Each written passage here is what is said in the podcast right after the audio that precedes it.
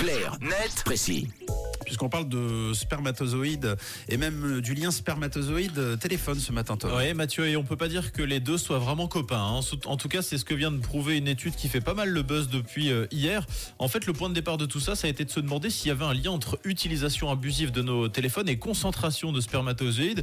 Pour vérifier ça, des chercheurs de l'Université de Genève ont suivi près de 3000 jeunes Suisses sur une période de 14 ans. Et à l'issue de cette période, ils ont comparé les tests entre ceux qui utilisaient fréquemment leur téléphone durant la journée et ceux qui ne s'en servaient à peine une fois par semaine.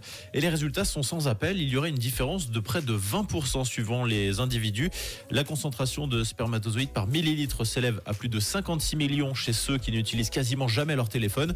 Cette concentration tombe à 44 millions chez ceux qui l'utilisent environ 20 fois par jour. Waouh, c'est énorme. Et c'est dû à quoi? En fait, c'est notamment les ondes qu'émettent les téléphones qui sont problématiques et qui seraient dangereuses pour les euh, spermatozoïdes.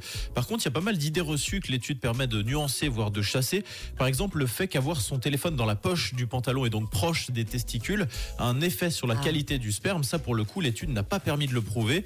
D'après les chercheurs, ce serait plutôt les ondes transmises au cerveau qui affecteraient la production de spermatozoïdes.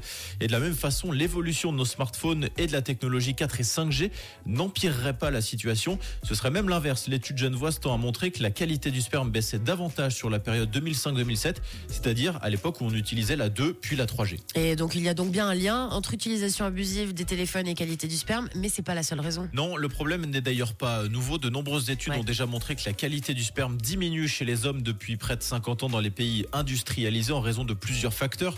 Le tabac, l'obésité, les perturbateurs endocriniens, les pesticides, les radiations, mais également la pollution.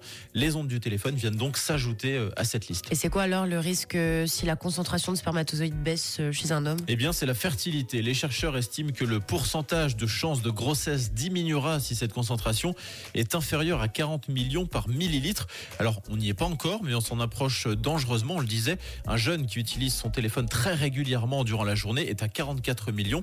Et d'après l'Organisation mondiale de la santé, dans les cas les plus extrêmes, un homme mettra plus d'un an à concevoir un enfant si sa concentration en spermatozoïdes est inférieure à 15 millions par millilitre. Merci beaucoup, Tom. Sujet très intéressant euh, qui fait euh, l'actualité en ce moment. Vous pouvez ré- réécouter Clarnet de Pression podcast sur rouge.ch et sur Parler d'actu, c'est aussi sur rouge.